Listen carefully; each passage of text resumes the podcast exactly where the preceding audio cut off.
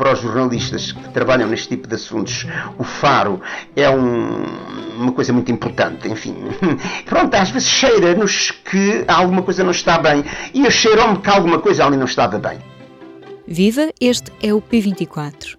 Hoje trago-lhe um cheirinho da investigação que faz a manchete do público esta quarta-feira. O jornalista José António Cerejo conta-nos como chegou ao caso que envolve o recém-nomeado secretário de Estado adjunto do Primeiro-Ministro. Quando ainda era presidente da Câmara de Caminha, Miguel Alves fez um adiamento de 300 mil euros por uma obra de que até hoje pouco se sabe.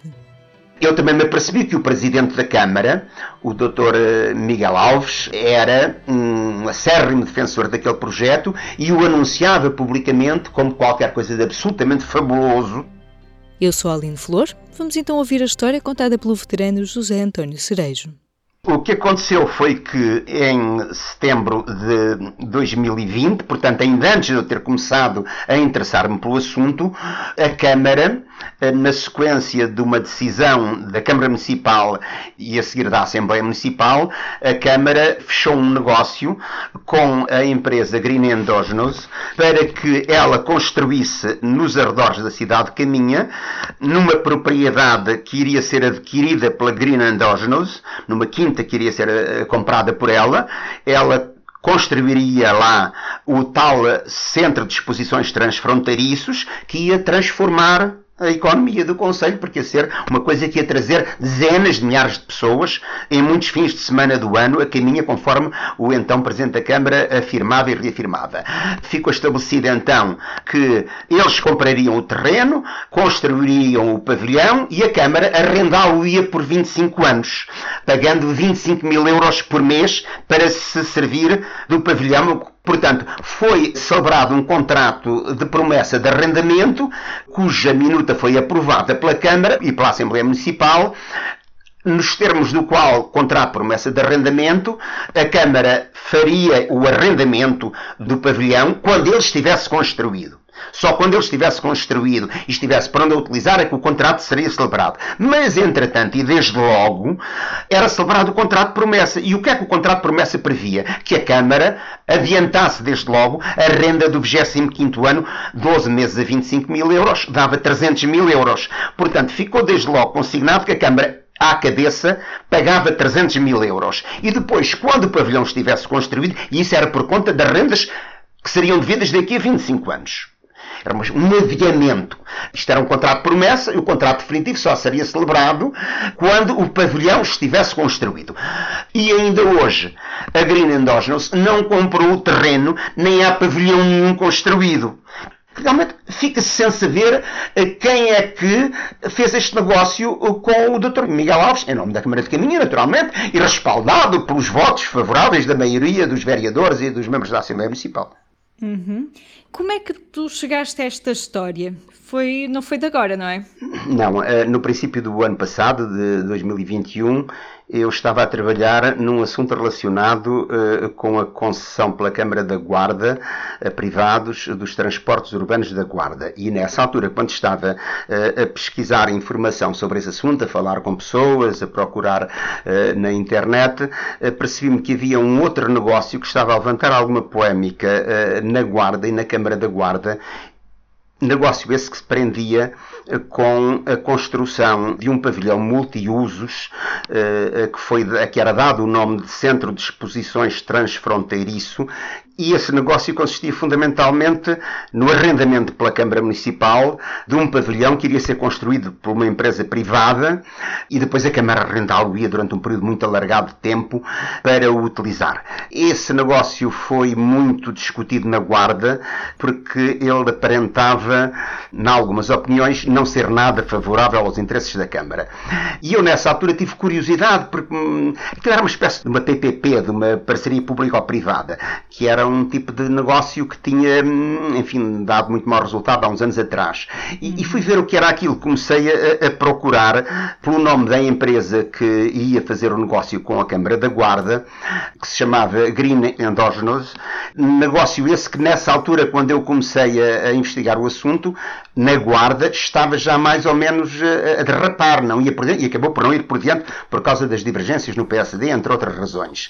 Mas quando eu estava a procurar, percebi através da, da, imprensa regional, da imprensa local do Alto Minho e do próprio site da Câmara de Caminha, eh, percebi que em Caminha havia um projeto idêntico que tinha por trás a mesma empresa Green, Green que propunha à Câmara de Caminha um negócio semelhante ao da Guarda.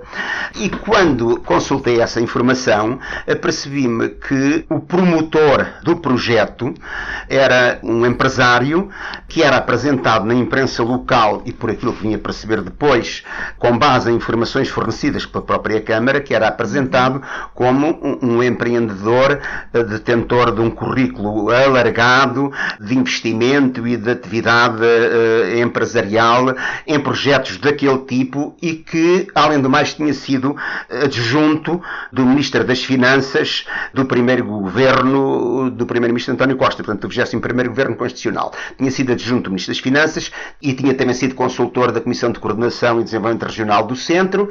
E, e lembrei-me de ir ver nos sites enfim, do Governo quando é que ele tinha sido adjunto do Ministro das Finanças, conforme constava nas informações eh, divulgadas pela Câmara de Caminha quando o negócio lá estava a ser discutido. Uhum. E não encontrei nada e perguntei nessa altura, em abril de 2021, ao Gabinete do Ministro das Finanças se aquele empresário o Dr. Eh, Ricardo Moutinho alguma vez tinha sido eh, adjunto do, do, Ministro das Finanças e a resposta foi que não, que nunca tinha havido nos gabinetes do Ministro das Finanças nenhum adjunto com aquele nome. E eu fiquei um bocado a pensar, porque depois de tudo aquilo me cheirava, e nestas coisas eu costumo dizer que para os jornalistas que trabalham neste tipo de assuntos, o faro é um, uma coisa muito importante, enfim. É, é, pronto, às vezes cheira-nos que alguma coisa não está bem. E cheirou-me que alguma coisa ali não estava bem. E comecei a ver, a tentar perceber aquelas empresas, que atividade tinham, e a primeira coisa que percebi foi que a tal Green Endogenous, que era a mesma que tinha proposto o negócio na Guarda e que estava a propô-lo em Caminha, que essa empresa tinha sido constituída, aliás, formalmente não tinha sido constituída quando foi anunciado o negócio da Guarda, que depois não teve seguimento. E, e foi constituída umas semanas antes de ser conhecido o negócio de Caminha. E aquilo pareceu-me tudo muito estranho. Tentei seguir outras pistas, mas eu não encontrava vestígios de nada daquilo. Mas como estava a fazer outras coisas para o público, esse assunto eu acabei por deixá-lo de lado. No verão do ano passado, digamos assim.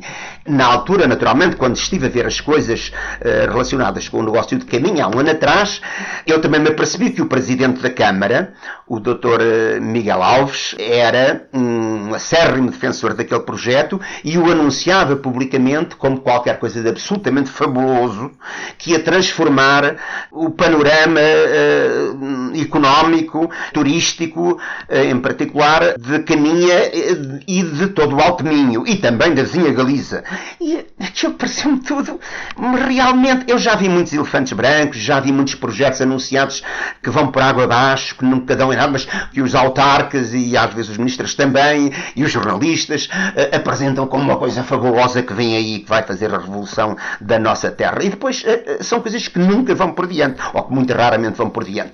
E isto pareceu-me que era uma coisa desse tipo.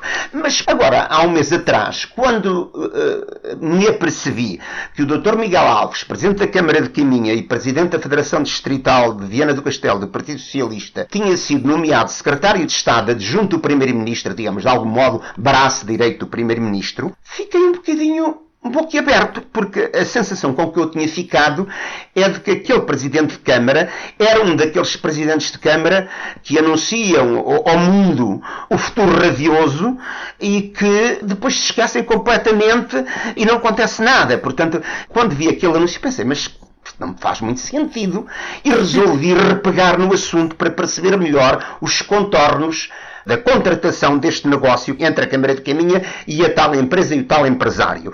E, portanto, no último mês, desdobrei-me em, em contactos e em esforços para tentar perceber e as conclusões a que eu cheguei são aquelas que estão uh, no público de hoje. Um enredo cheio de pormenores e várias questões por explicar que pode ler na edição impressa desta quarta-feira ou no site do público. Hoje, no Parlamento, tem também início o debate na generalidade do Orçamento do Estado para 2023. Uma discussão que continua ainda na quinta-feira, para acompanhar, como sempre, em público.pt.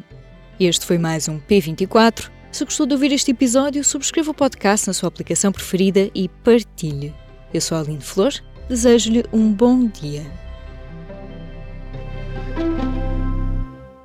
O público fica no ouvido.